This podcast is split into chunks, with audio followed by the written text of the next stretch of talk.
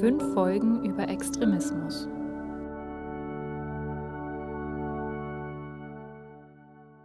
Herzlich willkommen zu unserer fünften Folge des Podcasts. Diesmal unter der Überschrift Prävention, also im Sinne von zuvorkommen, handeln, etwas tun gegen Extremismus. Zu Gast habe ich heute Judy Korn, Mitbegründerin der Präventions- und Deradikalisierungsorganisation Violence Prevention Network und selber ehemalige Ausstiegsberaterin. Hallo. Hallo. Kurz nochmal, worüber wir heute sprechen wollen. Wir haben ja in den bisherigen Podcasts viel von Radikalisierung gesprochen, von gebrochenen Biografien, schwierigen sozialen Kontexten, von Gewaltexzessen und sind dabei eigentlich immer wieder auf die zentrale Frage gestoßen, was können wir dagegen tun? Wie können wir Extremismus und Radikalisierung vorbeugen, also schon eingreifen, bevor es zu spät ist? Und was können wir dagegen tun, wenn jemand sich bereits radikalisiert hat? Darauf wollen wir heute Antworten finden, auch mit Hilfe von realen Geschichten von Menschen, die sich radikalisiert haben und inzwischen wieder ausgestiegen sind. Bei dieser Antwortsuche würde ich gerne zwei Kategorien unterscheiden. Zum ersten Punkt, was können die Institutionen tun, also professionelle, staatlich geförderte Akteure, Bildungseinrichtungen, Sicherheitsbehörden und Sozialarbeiter und auch Organisationen wie die von Judy Korn. Auf der anderen Seite wollen wir dann darüber sprechen, welche Verantwortung eigentlich bei jedem Einzelnen von uns liegt. Also auch von unseren Zuhörern und was wir vielleicht alle ganz einfach machen können, damit der Graben in unserer Gesellschaft nicht immer tiefer wird. Mit Judy Korn haben wir jemanden im Interview, die als ehemalige Beraterin sowohl praktisch als auch theoretisch fit ist in der Materie und sich auch viel mit den gesellschaftlichen Tendenzen beschäftigt hat. Frau Korn, wir bitten ja alle unsere Gesprächspartner, drei Zahlen der Erkenntnis mitzubringen, also drei wichtige Fakten, die etwas auf den Punkt bringen für Sie, die vielleicht eine Frage für Sie beantwortet haben in der Vergangenheit, die Ihnen wichtig sind. Was sind denn Ihre drei Zahlen der Erkenntnis? Ich habe keine Zahlen mitgebracht, die Fragen aus der Vergangenheit beantworten, sondern eher Zahlen, die Fragen für die Zukunft aufwerfen. Ja, auch gut. Ähm, und habe zwei Zahlen gegen oder stelle zwei Zahlen gegenüber, die die deutschen Sicherheitsbehörden im Moment veröffentlichen. Und es geht um die Menschen, mit denen meine Organisation hauptsächlich arbeitet, nämlich um sogenannte Gefährder, also Menschen aus dem extremistischen, terroristischen Milieu, denen man Anschläge zutraut. Und die Zahl, die im Moment veröffentlicht wird, ist, dass wir in der Bundesrepublik von 43 rechtsextremen Gefährdern ausgehen und 688 islamistischen. Ich stelle das ein wenig in Zweifel, mhm. dass diese Zahlen tatsächlich so der Realität entsprechen und vermute, das hat im Wesentlichen damit zu tun, dass deutsche Sicherheitsbehörden, was das Risk Assessment angeht, in den vergangenen Jahren sehr, sehr viel Zeit investiert haben. Was Tools, ist das Risk Assessment? Das sind Tools, mit denen man definieren kann, ob ein Mensch gefährlich ist oder nicht. Mhm. Und diese Tools wurden entwickelt, äh, nicht nur in Deutschland, sondern auch in ganz Europa, im Wesentlichen im Feld des islamistischen Extremismus mhm. und nicht zur Einschätzung von rechtsextremen Gefährdern. Und das ist, glaube ich, eine große Aufgabe, der wir uns nicht erst seit dem Attentat in Halle stellen müssen, äh, tatsächlich realistisch einzuschätzen, mit was für Menschen wir es zu tun haben und was eine große Aufgabe für die Zukunft ist für uns. Was sind das für Tools? Also jetzt für den Laien, äh, was, was unterscheidet diese Tools zum Beispiel auch für die islamistischen Gefährder und die äh, rechtsextremen Gefährder? Das hat zu tun mit, in welchen Internetforen bewegt sich diese Person, was für Anzeigen oder Verfahren laufen gegen diese Person, wie sieht das Umfeld aus. Daran kann man ja eine ganze Menge einschätzen. Und wir sind in Europa relativ weit in der Entwicklung solcher Tools für islamistische Gefährder, aber wir stehen in den Kinderschuhen, was rechtsextreme Gefährder angeht. Und da bleibt eine Menge Arbeit noch offen. Okay, Ihre zweite Zahl. Das waren ja schon zwei. Okay. ähm, eine Zahl, die mir da einfällt, ist eine ganz persönliche, nämlich dass wir dieses Jahr 15 Jahre Violence Prevention Network feiern können und wir in äh, zwei Wochen Geburtstag haben. Ähm, das macht, steht für was, nämlich dass wir in der Bundesrepublik Deutschland eine Tradition haben im Bereich der Prävention von Extremismus, die darauf basiert, zivilgesellschaftliches Know-how und zivilgesellschaftliche Organisationen zu beteiligen an der ähm, ja, bundesweiten Strategie, wie man mit dieser Problematik umgehen kann. Das ist europaweit einmalig gibt es so sonst nicht. Und es gibt auch keine weitere nationale Strategie zur Bekämpfung des Extremismus, wo hunderte von zivilgesellschaftlichen Trägern gelistet sind. Also wirklich in Papier festgehalten. Das ist schon bemerkenswert. Mhm. Sie kümmern sich ja in Ihrer Organisation, beziehungsweise die Berater kümmern sich in Ihrer Organisation ja um den Ausstieg von Extremisten. Das ist ja eigentlich etwas, was nach der Radikalisierung hm, passiert, etwas, was am Ende einer Kette steht. Warum ist das überhaupt noch Prävention? Da ist doch eigentlich das Kind schon in den Brunnen gefallen. Wenn, wenn wir von Prävention sprechen, dann sprechen wir ja von Vorbeugen. So dachte ich am Anfang, als ich angefangen habe, mich mit der Materie zu beschäftigen. Warum gehört das dazu? Es gehört dazu, weil Prävention eben nicht nur heißt, etwas zu verhindern, was noch nicht eingetreten ist, sondern Prävention heißt auch etwas äh, zu verhindern, was wieder eintreten kann. Also ich beuge dem Rückfall vor, wäre, glaube ich, die klassische Übersetzung für meine Arbeit. Und das, was wir machen bei meiner Organisation, ist noch ein Stück weit mehr äh, Prävention als die klassische Ausstiegsarbeit. Wir warten ja nicht, bis Leute sich bei uns melden, sondern wir arbeiten mit Personen, die keine eigene Ausstiegsmotivation haben, also die nicht von sich aus formulieren, ich möchte da raus. Und äh, ein Großteil unserer Arbeit besteht erstmal darin, überhaupt mit ihnen in den Dialog zu treten und durch die Kommunikation mit ihnen Zweifel an ihren bisherigen Denkmustern und Verhaltensweisen zu wecken, damit der Ausstieg überhaupt denkbar wird. Mhm. Was gehört noch zur Prävention? Für mich ist es Grundlegende der Prävention, egal in welchem Feld wir uns bewegen. Ja, also wir haben ja diese fachliche Einteilung zwischen Primär, Sekundär und Tertiär, die keiner versteht, außer den Fachleuten, die daran arbeiten. Ähm, für mich ist die Grundlage immer miteinander reden, Kommunikation. Prävention heißt immer, dass ich mit Menschen in den Dialog trete, dass ich ihnen die Möglichkeit gebe, über ihre Fragen mit anderen zu sprechen, Antworten zu erfinden, manchmal auch neue Fragen aufzuwerfen und sich ernst genommen zu fühlen in den ähm, Fragestellungen und Zweifeln, die sie haben. Hm. Welche Gruppen oder welche Zielgruppen betrifft das? Sie haben gerade schon gesagt, diese fachliche Einordnung versteht kein Mensch. Man kann sie, glaube ich, recht einfach runterbrechen. Mhm. Vielleicht können Sie das selber nochmal diese drei Stufen kurz so erklären, dass es auch der Laie verstehen würde. Na, die primäre Prävention ähm, betrifft uns alle primäre Prävention, wenn ich einen guten Vergleich finde, wäre in der Gesundheitsvorsorge, dass man Menschen dazu bringt, Sport zu treiben und sich gesund zu ernähren. Das geht alle an. In, in unserem Feld der Radikalisierungsprävention sind das im Wesentlichen Maßnahmen Schulen, ja, wo wir einfach alle Kinder und Jugendlichen in, zu irgendeinem Zeitpunkt ihres Lebens antreffen und wo wir die Chance haben, mit ihnen über Extremismusprävention sprechen zu können. Die sekundäre Prävention greift dann, wenn Menschen schon Gefahr laufen, sich zu radikalisieren oder erste Anzeichen zu sehen sind. Also ähm, bestimmte Formen von Verhalten oder, oder Denkmustern, Kommunikation darauf hinweisen, dass jemand extremistische Ideen zumindest für nicht ganz äh, abwegig hält. Das sind dann eher Maßnahmen, die man auf Zielgruppen direkt zuschneidet und äh, wo es nicht zum Beispiel nicht die ganze Klasse betrifft, sondern eine einzelne Gruppe von jungen Menschen, die auffällig geworden sind. Und die tertiäre Prävention, das sind in der Regel individualisierte Maßnahmen für einzelne Menschen, die straffällig geworden sind oder sich in Kreisen bewegen, offline oder online, die hochgradig riskant äh, sind oder als gefährlich eingeschätzt werden. Und das sind wirklich man sagt im europäischen Raum tailor-made. Also es sind wirklich maßgeschneiderte äh, individuelle Ansätze und, und pädagogische Angebote für den einzelnen Menschen, ähm, zusammengestellt aus einer großen Palette von ähm, Maßnahmen, die uns zur Verfügung stehen. Mhm. Bevor wir nochmal genauer zu diesen Maßnahmen kommen, würde ich ganz gerne mal jemanden zu Wort kommen lassen, der sich selber radikalisiert hat. Ich habe ähm, wieder Töne mitgebracht von ehemaligen Extremisten, von einem Rechtsextremisten und von einem äh, ehemaligen Islamisten. Weil ich denke, dass diese Deradikalisierung natürlich auch immer irgendwie an den Ursachen ansetzen muss. Wir kommen wahrscheinlich gleich dazu noch. Sie werden gleich was dazu sagen. Ähm, und außerdem finde ich es auch ganz wichtig, mal Leute zu Wort kommen zu lassen in dem Podcast, die das selber erlebt haben. Also wir sprechen immer sehr viel über Menschen. Mhm. Ich finde es aber auch gut, die, die, Leute mal sprechen zu lassen, dass wir auch ein bisschen so ein Gefühl dafür bekommen, äh, was die Denkweise ist, ohne das sozusagen mal fachlich zu analysieren.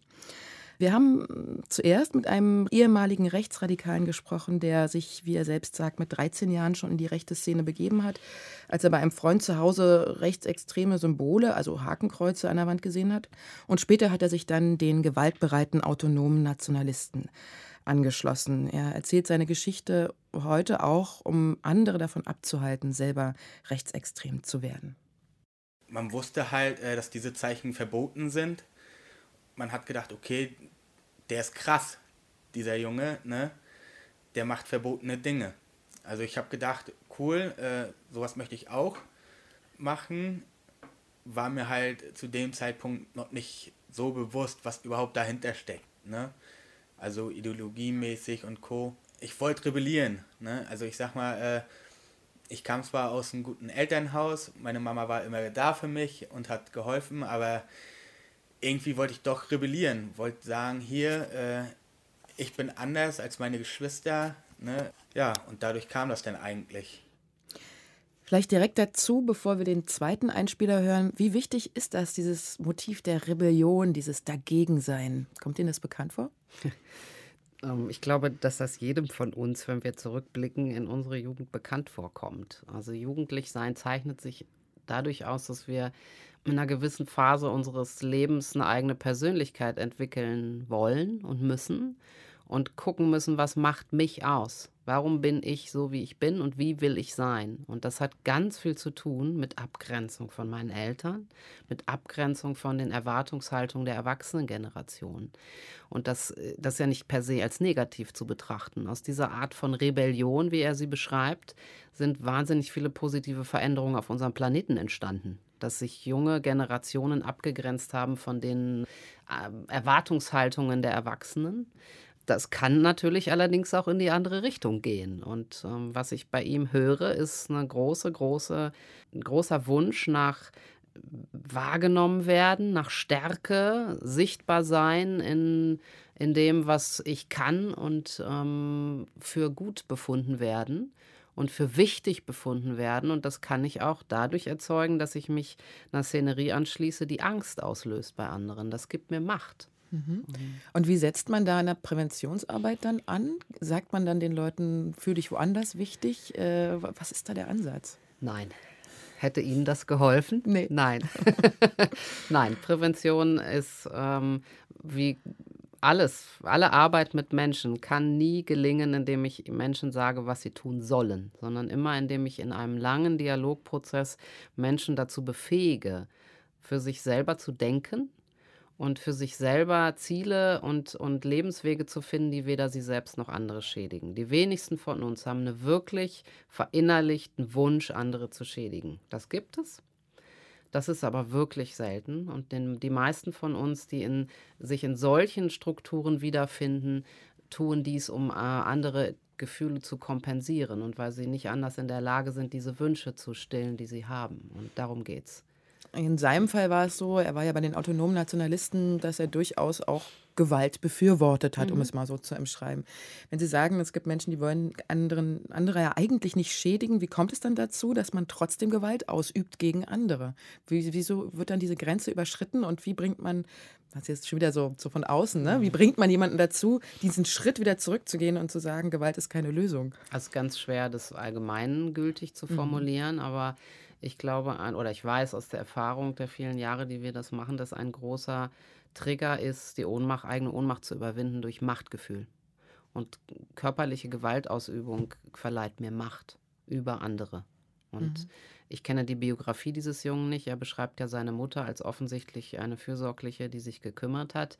Trotz allem würde ich denken, dass in der Biografie dieses jungen Mannes ein, eine Emotion entstanden ist, die ihn hat ohnmächtig werden lassen. Mhm. Und dadurch ähm, hat er sich dieser Szenerie angeschlossen und äh, hat die Chance gehabt, sich als handlungsfähig zu empfinden. Und da, jemanden wieder davon abzubringen, äh, gelingt letztlich nur, indem wir durch die, den Dialog, den wir führen, Zweifel sehen an dieser Strategie.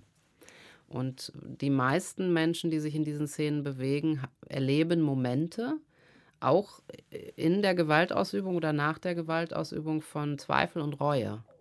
Und das gilt es zu thematisieren in einem sehr, sehr langwierigen Prozess. Mhm. Wir hören uns mal den zweiten Einspieler an. Da hat meine Kollegin Elisabeth Weid mit einem ehemaligen Islamisten über seinen Einstieg in die Szene gesprochen. Er hat seine Wurzeln in Syrien, hat den Krieg verfolgt und empfand ihn als ungerecht, wie er sagt. Sein Bruder ist dort gefallen und er ist dann in einer schwierigen Phase seines Lebens in eine Moschee gegangen und war vorher kein bisschen religiös. Der Prediger meinte, eine Pilgerreise nach Mekka würde ihm gut tun Und dort in Mekka hat er dann jemanden kennengelernt, der ihm von Syrien und von dem Dschihad erzählt hat und ihn angeworben hat. So kam dann eins zum anderen. Es hat sich eine Wut angestaut. Und als sich dann diese Möglichkeit ergeben hat, da in Mekka, wo er dann gesagt hat, ich war vor zwei Wochen in Syrien, wollte ich alles wissen. Wie bist du dahin? Und es ist ihm nicht entgangen.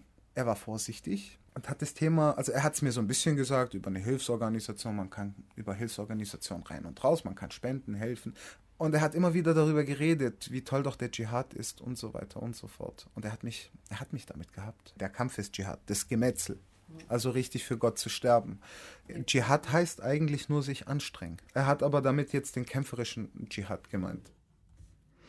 Das ist jetzt ein ganz anderer Fall, eine ganz andere Ausgangslage. Ähm, heißt das, man muss da auch ganz anders ansetzen, mit ganz anderen Vorzeichen?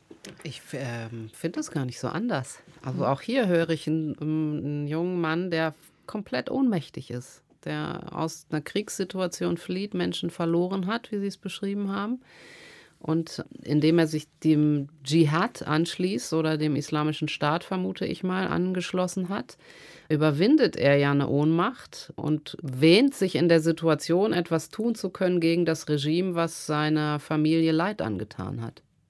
Also mhm. ja ganz ähnlich. Ne? Natürlich haben wir Unterschiede zwischen äh, der politischen Motivation von Rechtsextremisten und der kruden Auslegung des Islam von Islamisten. Aber die, die ähm, biografischen Ursachen, die Menschen dazu bringen, sind häufig sehr ähnlich. Gibt es sonst noch Grundmuster in der Radikalisierung, die immer ähnlich sind? Vielleicht sogar auch bei Linksextremisten? Es gibt eine ganz ähm, große Palette von ähm, Mustern, wie Sie es bezeichnen. Und es geht immer darum, bei jedem Menschen individuell herauszufinden, was war dein Weg. Und es gibt nicht eine Checkliste, die wir abhaken können. Wenn A, B und Y eintreten, dann passiert das, sondern bei Person A kann A, B und Y zum Veganismus führen und bei Person B ähm, vielleicht auch dazu, dass jemand Vorstandsvorsitzender einer großen Bank wird. Also das ist ein hochindividueller Prozess und wir müssen bei jedem Menschen gucken, was ist in deiner Biografie geschehen und was hat dich dazu gebracht. Und das, was wir immer auch im Auge behalten müssen bei Radikalisierungsprozessen, und das macht es vielleicht macht es den Unterschied, das ist das Umfeld, in dem die Menschen sich bewegen. Er beschreibt ja hier eine Situation, wo er auf jemanden getroffen ist in Mekka, der ihn begeistert hat, ich würde sagen rekrutiert für die terroristische Idee. Und ähm, es hat häufig damit zu tun, in welcher emotionalen Grundhaltung, die ich gerade habe, treffe ich auf wen. Und das entscheidet häufig, wo ich lande. Und da liegen große Einflussmöglichkeiten, die wir haben. Mhm. Nun gibt es ja neben diesen individuellen Faktoren auch eine gesellschaftliche Komponente. Also alle werden in einem bestimmten Kontext groß, in diesem Fall ja wir alle in Deutschland, also auch die beiden, die wir gerade gehört haben. Und der Protestforscher Simon Theuner hat mal gesagt, wenn es um die Entwicklung von Gewaltorientierung geht, steht niemand außerhalb der Gesellschaft. Das heißt, die Radikalisierung findet innerhalb eines gesellschaftlichen Rahmens statt. Und es gibt in diesem Zusammenhang, so hat Simon Theuner gesagt, keine unschuldige Position. Heißt das, dass wir alle auch eine gewisse Mitverantwortung tragen, also dass dieser Kontext quasi das auch befördern kann, unser Kontext hier in Deutschland? Natürlich. Natürlich. Inwiefern? Also die, das Gesellschaftssystem in Anführungsstrichen, wenn es sowas überhaupt gibt, für das wir uns hier entschieden haben, was wir leben, ist ein System, was auch darauf basiert, dass Menschen ähm, über andere ähm, sich über andere stellen können, besser sind als andere, schneller sind als andere und es eine gewisse Form von Competition gibt die ganze Zeit. Es fängt ja schon in der Schule an, ne, dass Kinder sich vergleichen und es nicht darum geht, die individuellen Stärken eines Einzelnen zu fördern, sondern Lehrpl einem Lehrplan gerecht zu werden und der eine ist halt besser und der andere schlechter. Also es, ist, es findet eine Kategorisierung statt von Anfang an und das ist was, was wir verinnerlichen in diesem Gesellschaftssystem. Ich, ich bin gut, wenn. Und das ist natürlich eine Grundvoraussetzung für ähm, für Extremismus, weil Extremismus immer davon lebt, sich selbst als besser zu definieren oder als wertvoller zu definieren als der andere, den ich als mein Opfer auserkoren habe. Wie komme ich da in der Prävention dagegen an? Und wenn dann ein frustrierter junger Mensch kommt und sagt, ich halte es nicht mehr aus, ich kann in diesem System nicht mehr, ich bin so dagegen, Ähm, wie, was kann man ihm dann sagen? Man kann ja auch nicht sagen, das ist ja totaler Quatsch, sondern man muss ihm dann andere Wege irgendwie aufzeigen. Oder wie arbeiten Sie dann damit?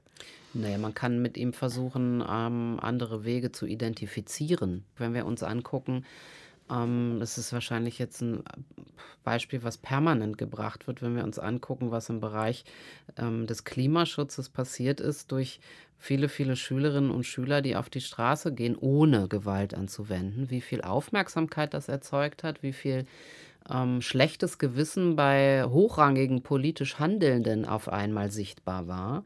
Das hat ja was bewirkt und bewegt und sicherlich mehr als ein gewalttätiger Übergriff gegen irgendeinen Konzernchef eines ähm, Energieunternehmens. Also das, ne? Das sind Beispiele und es geht immer darum zu gucken, was ist das, was dich hier unglücklich macht, was du kritisierst und was für demokratisch legitimierte Wege hast du dagegen vorzugehen. Und die gibt es gerade hier in unserem Land ausreichend. Es gibt sicherlich Länder, wo das schwieriger ist für Menschen gegen das anzutreten, was äh, als gesellschaftlich anerkannt definiert wird. Aber ähm, wenn wir jetzt hier vom deutschen Kontext reden, dann haben wir auch für junge Menschen Möglichkeiten, sich zu Wort zu melden und sich Gehör zu verschaffen.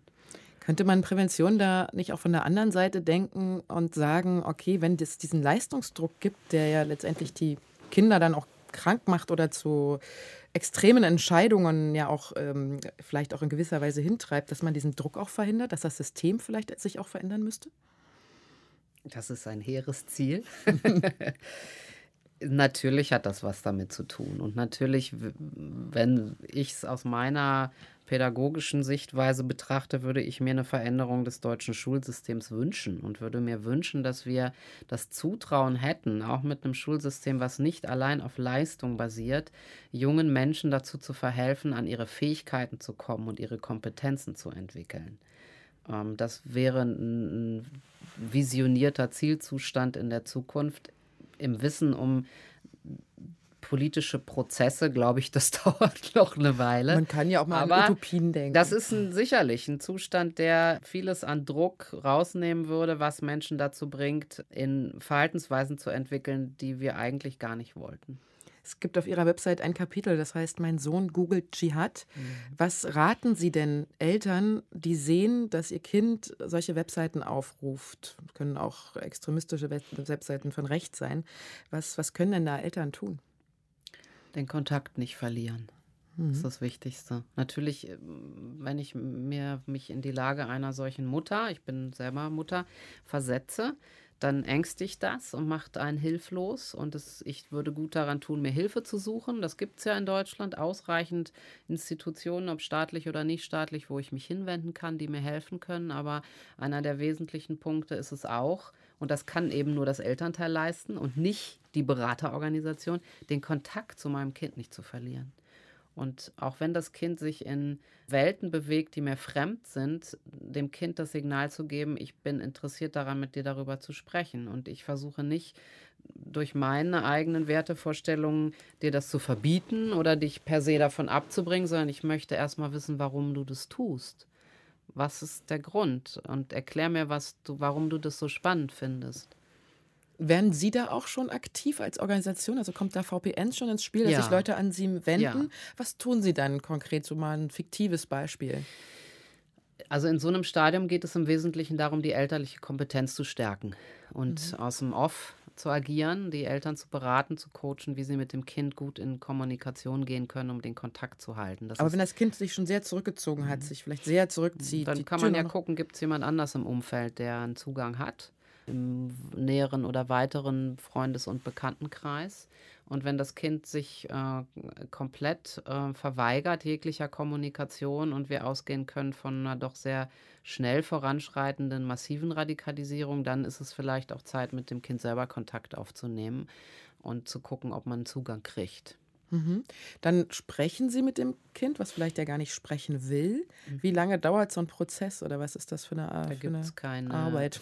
Da gibt es keine Durchschnittswerte. Mhm. Also es gibt junge Menschen, also Kind, vielleicht hat der Zuhörer eine falsche Vorstellung, wenn wir beide von Kind sprechen. Ja. Das sind ja keine Neunjährigen, ja, ja. sondern die sind ein Stück weit älter in der Pubertät zwischen 14 und, weiß ich nicht, 17, 18, 19 es gibt welche, die haben Interesse daran, mit jemandem zu sprechen und sich mit jemandem auszutauschen, dem sie zutrauen, ähm, in der Thematik, um die es geht, auch aussagekräftig zu sein.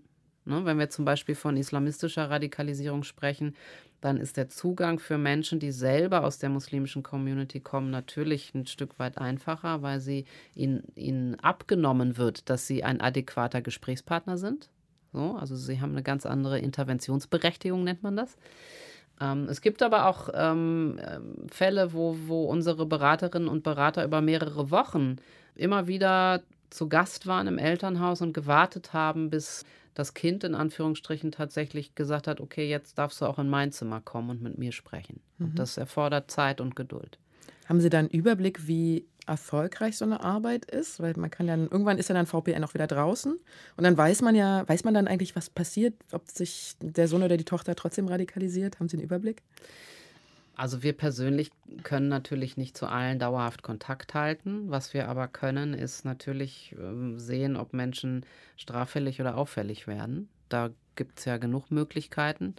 Wir sind ähm, viel im Strafvollzug tätig. Also wenn dieser junge Mensch tatsächlich äh, ins Gefängnis kommen würde, aufgrund dieser Belange, würden wir es früher oder später mitkriegen. Es gibt ähm, in Deutschland ein ziemlich breites Netz an Sicherheitsbehörden, die gerade, das habe ich ja am Anfang erwähnt, in der Thematik des Islamismus sehr wach sind und sehr viel gucken. Und ähm, wenn Sie als zivilgesellschaftliche Organisation in dem Feld tätig sind und einer Ihrer ehemaligen Probanden sich dann doch in dem Feld rumtreibt, dann bin ich mir sicher, wird man sich an uns wenden, schon allein um die Frage zu stellen, was habt ihr falsch gemacht. Was es aber nicht gibt, und das ist was, was wirklich fehlt, in der Bundesrepublik ist eine empirisch basierte Form von Wirkungsevaluation, also von externen Instituten, die drauf gucken, was passiert, was macht ihr, warum wirkt das. Und mhm. das würde bedeuten, dass man so einen Ausstiegskandidaten drei bis fünf Jahre nach seinem Ausstieg noch betreut und beobachtet und immer wieder befragt, um wirklich eine Information zu kriegen, ist das nachhaltig. Jetzt sind wir schon ein bisschen bei den Problemen der Präventionsarbeit, deswegen setze ich da gleich weiter an. Ähm, haben Sie denn zum Beispiel genug Leute, genug Berater für die Präventionsarbeit? Nicht nur vielleicht bei VPN, sondern allgemein in Deutschland sind die gut genug ausgebildet? Oder was, was gibt es da auf diesem Feld vielleicht auch Probleme? Also ich glaube, das habe ich vorhin ja schon so ein bisschen erwähnt. Wir haben hier in Deutschland eine hervorragende Ausgangsposition, weil wir einfach viele Jahrzehnte ähm, Erfahrung haben im Umgang mit Extremismusprävention. Ähm, wir haben hochqualifizierte Kolleginnen und Kollegen bei äh, zivilgesellschaftlichen Organisationen, in den Regelstrukturen wie Schule, Jugendhilfe. Was uns fehlt, ist, glaube ich, in den Ausbildungsgängen, die Menschen vorbereiten auf dieses Berufsfeld, immer wieder zu gucken, was sind die aktuellen Herausforderungen, für die wir unsere neuen Leute fit machen müssen. Das heißt, wir brauchen berufsbegleitende Qualifizierungen dauerhaft. Und ähm, was uns auch fehlt, ist eine, eine dauerhafte, verstetigte äh, Präventionsarbeit. Viele Organisationen und viele Projekte bewegen sich in so einem Jahresmodus, müssen immer wieder gucken, wie werde ich finanziert. Und das äh, zieht relativ viel Kraft und Zeit. Das wäre nicht nötig. Mhm. Deutschland hat sich entschieden, seit vielen, vielen Jahrzehnten viel Geld in dieses Feld zu investieren. Und wenn sich Deutschland eh dazu entschieden hat, könnte man Finanzierungsmodalitäten schaffen, die dazu führen würden, dass wir mehr Kapazität und Zeit für die tatsächliche Präventionsarbeit hätten und weniger für die Bürokratie. Der Präventionsexperte Michael Kiefer hat mal auch zu den kritischen Punkten gesagt, dass er findet, es gibt zwar sehr, sehr viel Präventionsarbeit in Deutschland und auch das Geld dafür ist eigentlich da, aber es wird so wie mit der Gießkanne, meinte er, verteilt, kommt nicht immer unbedingt an den richtigen Stellen an und letztendlich, meinte er, gibt es auch sehr viele Berater, hat er dann in Anführungsstriche gesetzt, die eigentlich dafür gar nicht geeignet sind. Also es gibt, glaube ich, seiner Meinung nach zu wenig Vernetzung und auch zu wenig Struktur in der ganzen Arbeit. Stimmen Sie dem zu? Also ich über die Qualifikation der Beraterinnen und Berater, das möchte ich mir nicht anmaßen, darüber zu urteilen von außen. Das kann ich nur über meine Mitarbeiterinnen sagen. Die halte ich für ausgesprochen qualifiziert und die werden auch permanent fortgebildet. Aber ich stimme Michael Kiefer zu, wenn ähm, er von diesem Gießkannenprinzip spricht. Und das hat was zu tun mit der bundesdeutschen Förderstruktur die eben nicht verstetigt ist, sondern die nach bestimmten haushalterischen Gesetzmäßigkeiten funktioniert und von auch der Bundesregierung verlangt, permanent neue innovative Ansätze zu fördern, anstatt das, was funktioniert hat, in die Regel zu bringen. Also das wäre so, als wenn ein Pharmakonzern nur in die Neuentwicklung investieren dürfte. Und wenn sie herausgefunden haben, dass ein Medikament wirkt, dann müssten sie es wegschmeißen. Mhm. Das ist das, was wir machen in der Prävention von Extremismus. Ähm, und das ist natürlich nicht nachhaltig. Und dadurch entsteht eine bunte Landschaft von immer Neuem und wenig Vernetzung auch mit den sogenannten Regelstrukturen. Also wenn ich das runterbreche, dann muss ich ja wirklich in dem Kiez vor Ort oder in der Kommune vor Ort agieren und nicht in den Landeshauptstädten Zentralen aufbauen. Das hilft mir nicht im Umgang mit radikalisierten jungen Menschen. Und das ist das, wo wir noch viel zu tun haben und Zeit und Geld rein investieren sollten. Kommen wir mal wieder zurück zu den radikalisierten jungen mhm. Menschen. Wir haben die beiden ehemaligen Extremisten gefragt, wie sie den Ausstieg aus der Szene geschafft haben und hören uns jetzt mal den, zuerst den ehemaligen Islamisten an. Also wann habe ich das angefangen zu realisieren, dass ich total auf den Holzweg war?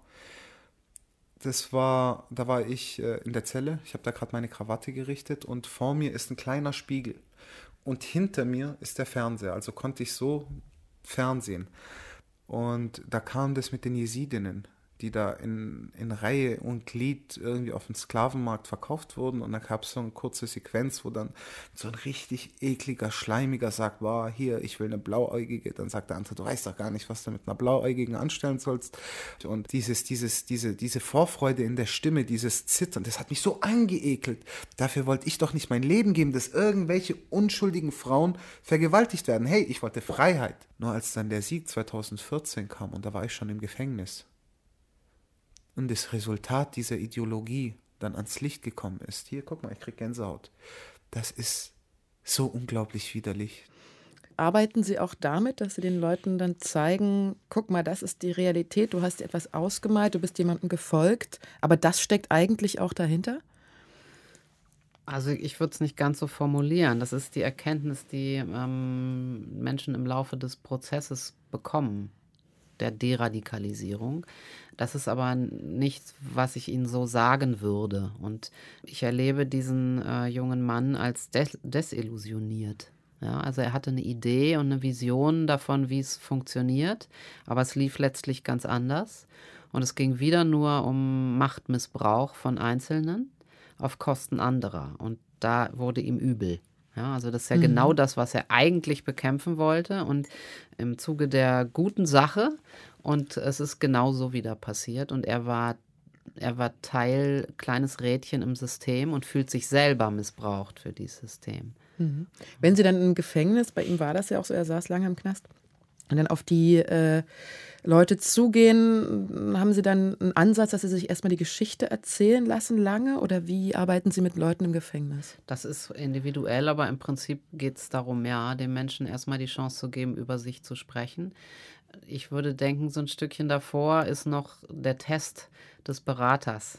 Also es wird erstmal getestet, ob, ob du es wert bist, dass ich dir meine Geschichte überhaupt erzähle. Also dieser junge Mann, den Sie hier einspielen, der ist ja sehr weit in seinem Ausstiegsprozess. Und äh, wenn wir uns zurückversetzen in die Zeit, wo seine Zweifel vielleicht begonnen haben, da wäre er sicherlich nicht bereit gewesen, sofort sein Herz auf den Tisch zu legen und zu erzählen, was alles passiert ist. Also es geht erstmal darum, eine vertrauensvolle Atmosphäre zu schaffen.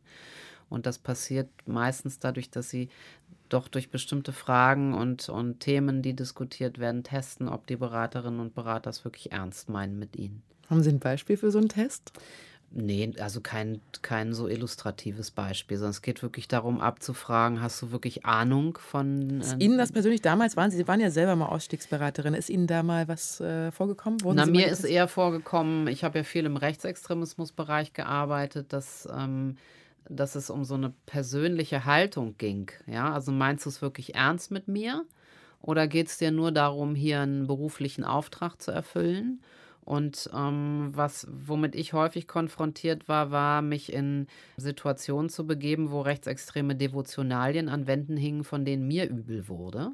Und der Dialog dann irgendwann darum drehte, du musst dich jetzt mal entscheiden, ob du die Reichskriegsflagge hier hängen haben möchtest oder mit mir sprechen. Und daran kann man ja ganz viel festmachen. Und, ähm, also, Weil derjenige dann gar nicht aussteigen wollte, demnach? Er hat die Reichskriegsflagge dann abgenommen. Ah, okay. Und hat gesagt, okay, wenn du kommst, mache ich die ab. Und dann können wir miteinander reden. Und ich habe ganz viel von mir dann preisgegeben und habe gesagt, das ist der Grund, wieso mich das wirklich trifft. Wenn du hier eine solche Flagge hängen hast oder solche Dinge an den Wänden hängen hast, die für mich Symbol sind von dem Tod von vielen Menschen, da wird es mir schlecht. Ich möchte aber gerne mit dir sprechen und können wir ein Agreement finden. Also ich habe von meiner persönlichen Emotion ganz viel erzählt. Das ist vielleicht ein Beispiel. Also das, es geht nicht darum, als Berater Borg da zu sitzen und einen bestimmten Methodenkoffer auszupacken, sondern es geht um eine wirklich persönliche Beziehung, die ich aufbaue mit einem Menschen, die über Jahre andauern wird. Sie haben sich ja schon gegen Rechtsextremismus engagiert, da waren Sie 14. Was genau hat dazu geführt, dass Sie auch diesen Beruf später ergriffen haben? Oder warum waren Sie so, waren Sie so hinterher bei diesem Thema und so engagiert? Weil ich gesehen habe, dass Menschen sich ändern können. Und zwar ziemlich schnell, wenn man mit ihnen spricht. Also es ging ja in meiner persönlichen Geschichte darum, dass meine Freunde von einer Gruppe von Nazi-Skinheads häufig zusammengeschlagen wurden. Und die Strategie, die ich damals gewählt habe, wenn ich es jetzt ganz kurz zusammenfasse, war, ich bin zu ihnen hingegangen und habe sie gefragt, warum sie das machen. Und das ist auch heute noch Grundlage meiner Organisation. Wir reden mit Extremisten und nicht über sie. Deshalb lassen Sie die beiden ja auch zu Wort kommen. Und ich habe in einer wirklich schnellen Zeit, an einem schnellen Zeitablauf gesehen, wie viel sich verändert an dieser Gewaltsituation in meinem Viertel, wenn wir miteinander sprechen. Und das hat mich äh, berührt und hat in mir den Wunsch erzeugt, das möchte ich eigentlich machen, weil das ist wirklich wichtig. Sie sind damals in Berlin dann zu den Rechtsextremen hingegangen, haben gesagt, können wir mal zusammen Bier reden? trinken gehen? Nee, Oder wie haben Sie das gemacht? Bier trinken nicht, da war ich noch zu jung. Für. Nee, ich habe sie gefragt, warum macht ihr das? Was ist der Grund? Und es klärte sich dann ja auch, was der Grund war. Und ähm, es, also ich, heute bezeichnet man das sicherlich als naiv. Als ja, mutig würde ich das ähm, bezeichnen. Ich weiß auch nicht, ob ich es heute so nochmal machen würde, aber ich habe einfach nicht drüber nachgedacht damals, sondern ich war wütend und verzweifelt und habe mir gedacht, ich möchte jetzt rauskriegen, was hier los ist. Und was ich schon im Hinterkopf hatte, war, okay, das ist ein relativ autoritäres äh, System, in dem die agieren. Die werden der Frau schon nichts tun. Und das äh, traf ja auch zu. Mhm. Und die haben ihn tatsächlich dann auch geantwortet, warum ja. sie das machen. Ja, mein mhm. Vorteil war, dass ich einen wiedererkannt habe, mit dem war ich zusammen auf der Grundschule. Das war dann gleich eine Beziehung, die man, äh, an die man anknüpfen konnte. Aber ja, es war letztlich das Klassische. Ne? Es war eine Gruppe von Ausgegrenzten in diesem Kiez, die nicht beteiligt waren und nicht integriert waren in das jugendkulturelle Geschehen vor Ort. Mhm.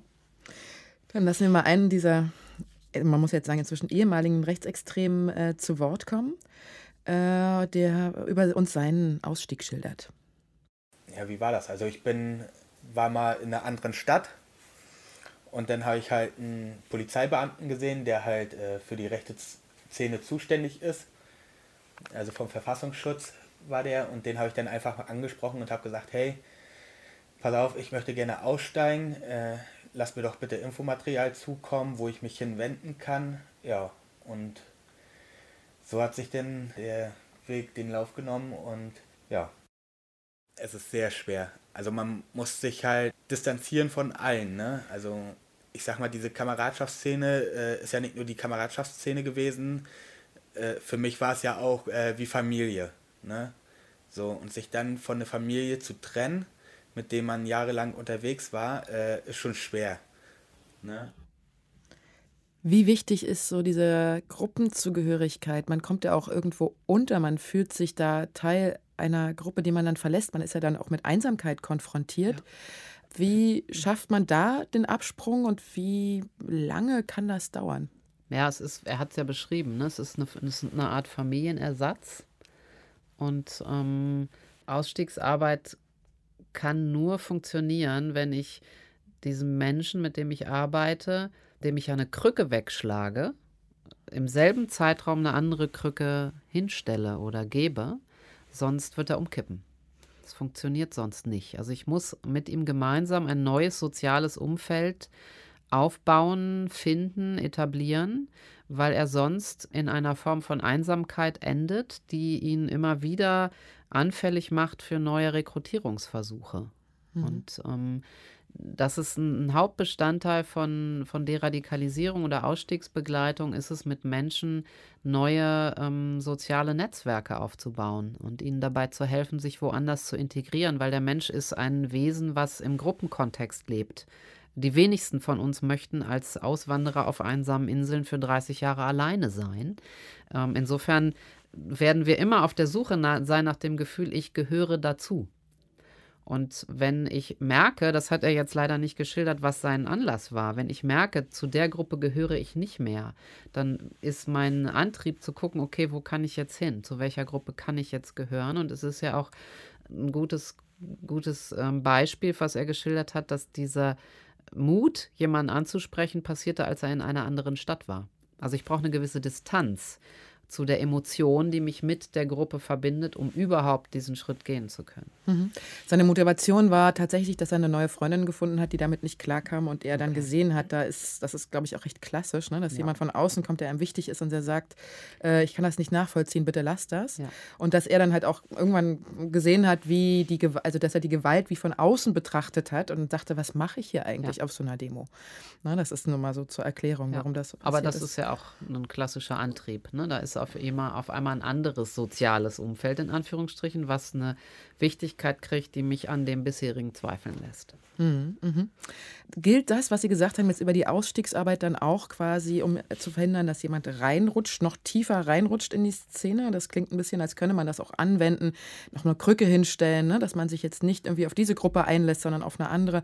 Könnte man sagen, das gilt auch für das größere Feld der Präventionsarbeit? Das zum einen. Also zu gucken, was für Möglichkeiten hält die Gesellschaft bereit, für junge Menschen sich sozial zu integrieren. Zum anderen geht es aber auch darum, in der Prävention, also in der primären Prävention, Menschen darüber aufzuklären, wie bestimmte Rekrutierungsmechanismen funktionieren. Es ist ja in den meisten äh, Fällen nicht so, dass sich äh, jetzt zehn Leute zusammenfinden und beschließen jetzt gemeinsam, wir werden Extremisten, sondern wenn wir an, an das Beispiel von dem islamistischen Aussteiger äh, nochmal denken, dann gibt es jemanden, der einen anspricht und einem erzählt von einer Szenerie, in, äh, in die er einen reinholen möchte. Und da gilt es einfach darum, das Wissen zu erweitern von jungen Menschen äh, und sie darauf vorzubereiten, dass es einfach Institutionen oder Organisationen gibt, deren Ziel es ist, Menschen in die extremistischen Szenen reinzubekommen und reinzuziehen und dass sie gut daran tun zu wissen, wie das funktioniert. Mhm. Arbeiten Sie bei VPN auch zusammen mit Sicherheitsbehörden, die auf einem ganz ähnlichen Feld aktiv sind? Also alles, was so Gewalttäter angeht, da denkt man ja immer, da haben die ja eigentlich den fast besseren Überblick. Beraten Sie sich da gegenseitig oder wie arbeiten Sie da zusammen? Beraten ist, glaube ich, zu viel gesagt. wir arbeiten natürlich, wenn wir mit Menschen zu tun haben, denen man äh, Anschläge zutraut oder ähm, Gewaltstraftaten bis hin zum Mord zutraut mit ähm, Behörden zusammen wie Polizei und Staatsschutz, das ist klar. Das Zusammenarbeiten beruht im Wesentlichen darauf, dass wir uns gemeinsam austauschen über die aktuelle Situation und Lage in dem Bundesland zum Beispiel, wo wir arbeiten. Kann aber auch fallbezogen bedeuten, dass es ähm, jetzt, wenn wir über die Rückkehrerthematik zum Beispiel sprechen, einen Hinweis darauf gibt, dass jemand zurückkehrt, der den Sicherheitsbehörden sehr wohl bekannt ist und wir dann informiert werden, ne, dieser Mensch kommt und ähm, bitte nehmt das Gespräch mit ihm auf und ähm, baut den Kontakt auf ähm, das gibt unterschiedlichste Formen und Möglichkeiten, natürlich miteinander zu kooperieren in dem Feld. Was ich glaube, was wichtig ist zu wissen, wenn wir von dieser, diesem Bereich der Arbeit reden, von der Tertiärprävention, dann reden wir von Menschen, denen wir zutrauen, andere zu töten. Und das heißt, dass ich immer davon ausgehen muss, als pädagogischer Mitarbeiter einer Organisation, die mit diesem Klienten arbeitet, dass äh, ich nicht über alle Probanden, mit denen ich arbeite, alles weiß, sondern dass es einen oder anderen geben kann, der etwas im Hinterkopf hat, was er mir nicht mitteilt. Und das ist der Grund, wieso in diesem Feld die Sicherheitsbehörden in Deutschland natürlich beteiligt sind.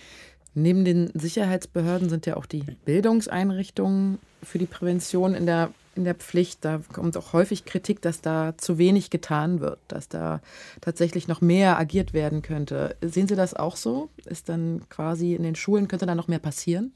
Ich glaube, dass in den deutschen Schulen schon relativ viel passiert zu diesem Thema und wir relativ viele Angebote haben und wir auch immer gucken müssen, das ist in der Schule so ähnlich wie im Gefängnis. Was ist der eigentliche Arbeitsauftrag dieser Institution? Ein schöner Vergleich. Ja, und also bis vor äh, 15 Jahren war es das Thema Drogen vielleicht, wo alle gesagt haben, die Schulen müssen mehr zum Thema Drogenprävention machen. Dann war es die Gewaltprävention, jetzt ist es die Extremismusprävention. Das trifft zu, aber die haben auch noch einen Bildungsauftrag. Ja, also die haben auch noch ihren eigentlichen Job zu tun. Und ähm, ich wünsche mir von Schulen, dass sie äh, gucken, mit Organisationen in ihrem Umfeld zu arbeiten, die ihnen das immer wieder auch liefern können, was sie brauchen. Aber wenn wir in die wirklich primäre Prävention gehen, dann ist das sicherste, was wir tun können, jungen Menschen dabei zu helfen, ein stabiles Selbstbewusstsein zu entwickeln und sozial kompatibles Verhalten. Dafür braucht es nichts zum Thema Extremismusbekämpfung, sondern das sind ganz klassische pädagogische Aufträge, die Schule miterfüllen kann. Mhm. Nun ist es ja vielleicht auch immer einfach, alles auf Schulen zu schieben, auf Lehrer, auf Sicherheitsbehörden, auf Sozialarbeiter, dass die es quasi schon richten sollen mit der Extremismusprävention und junge Menschen davon abhalten, in den Extremismus reinzurutschen. Wir sollten uns vielleicht auch dann eher selber wieder auch mehr in die Verantwortung nehmen, weil tatsächlich ja auch jeder Einzelne vielleicht was tun kann dagegen, dass sich die Gesellschaft weiter radikalisiert oder auch die Einzelnen sich radikalisieren. Was, was kann man denn da tun? Wo, wo ist denn die Verantwortung der Gesellschaft, des Einzelnen? Auch da, glaube ich, ist, hilft uns ein, ein anderes Thema, für uns selber besser herauszufinden, was wir tun können. Wir können, wenn es um Klimaschutz geht, warten, bis wir gesetzlich dazu verpflichtet sind, weniger CO2 zu produzieren. Oder wir können uns selber darüber Gedanken machen, was kann ich als ganz einzelnes Individuum dazu beitragen, dass weniger CO2 ausgestoßen ist. Nur ein Beispiel. Ja? Das gleiche gilt beim Thema Extremismusbekämpfung. Natürlich kann ich warten, bis die Politik Entscheidungen trifft und äh, irgendwelche gesetzlichen Grundlagen schafft, damit wir dauerhaft verstetigt tolle Präventionsprogramme auf der Welt haben. Ich kann mir aber auch selber überlegen, was trage ich dazu bei, zum Beispiel meinem Kind beizubringen, ähm, wie wichtig und wertvoll jeder einzelne Mensch ist und dass das nichts zu tun hat mit Hautfarbe oder Religion oder Nationalität. Das ist ja auch ein Beitrag. Ne? Wie, was für Erziehungsbotschaften gebe ich meinem Kind? Oder wie begegne ich einer Situation, melde ich mich zu Wort in einer Situation, wo ich merke, jemand wird ungerecht behandelt wegen seiner Herkunft oder Hautfarbe oder Sprache? Ähm, Gucke ich mir das an oder mische ich mich ein? Wie mische ich mich ein? Gehe ich auf die Straße, demonstriere ich zu dem Thema? Also mache ich gemeinsam mit vielen anderen sichtbar, dass die große Masse nicht schweigt, sondern dass sie sieht, was passiert und dass sie das nicht will? Also ich kann so weitermachen. Ich mhm, glaube, also mhm. es ist, ist ja, gerne. die Pflicht ich eines glaub, jeden Leute, Einzelnen, ja. sich hinzusetzen und sich zu überlegen, was ist mein Anteil daran, dass wir hier in diesem Land friedlich alle miteinander leben. Aber viele fragen sich ja eben, was kann ich tun? Ich bin doch quasi ein ein Nichts äh, gegenüber einer großen Masse und kann sowieso nichts ausrichten. Dagegen gibt es dann wieder Gruppen wie Hashtag Ich bin hier zum Beispiel, die sich im Netz engagieren oder äh, Gruppen, die lokal agieren und sich dann zusammensetzen und sagen, komm, wir laden alle ein, wir reden miteinander, wir machen zusammen Abende, wir zeigen, dass wir, dass wir auch ein Gegengewicht sind. Ähm, wie wichtig sind solche Gruppen oder auch Leute, die sich zusammenschließen, so jenseits des Einzelnen, der, der dann die Stimme erhebt? Ja, wichtig, natürlich. Mhm. Aber äh, aus vielen Einzelnen entsteht ja die Gruppe oder die Masse oder die große Demonstration. Ähm, ich glaube, es geht darum, dass jeder für sich entscheidet, was ist mein Weg. Ich kann ja niemanden zwingen, jetzt irgendwie online tätig zu werden, wenn er denn das nicht sein Medium ist, ja, sondern ich mit jeder muss über sich selber nachdenken. Das war meine Intention eigentlich, dass jeder gucken muss, was passt zu mir, aber keiner kann sich aus der Pflicht nehmen. Also ich kann nicht sagen, weil ich keinen Internetanschluss habe und schon 75 bin und mich auch damit nicht mehr befassen möchte, kann ich jetzt nichts mehr tun. Das stimmt nicht. Mhm. Haben Sie das Gefühl, es gibt genug Menschen, die sich engagieren, die aufstehen, die etwas dagegen sagen? Ich habe das Gefühl, es werden langsam mehr und das freut mich. Aber ich würde mir wünschen, wenn noch mehr das tun würden und ähm, freue mich über jeden, der einen Teil seiner Zeit darin investiert. Vielen Dank für das Gespräch, Frau Korn. Dankeschön. Thank you.